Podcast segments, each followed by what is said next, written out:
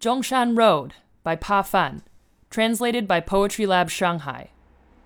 It's new on one side of Zhongshan Road, dust revolving around an old polo field, besides that it's just tropical streams. Some people on the boat swearing to be brothers with slanted longitudinals. There are arrows without a shadow. A neighborhood from the 90s swamped with grass and trees. Hungover sky standing inside folded weak spot. Beyond that, it's just sunken mud light headed flames.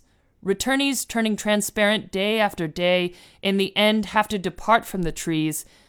He who severs the silhouette lights up the screen in the mirror all the way.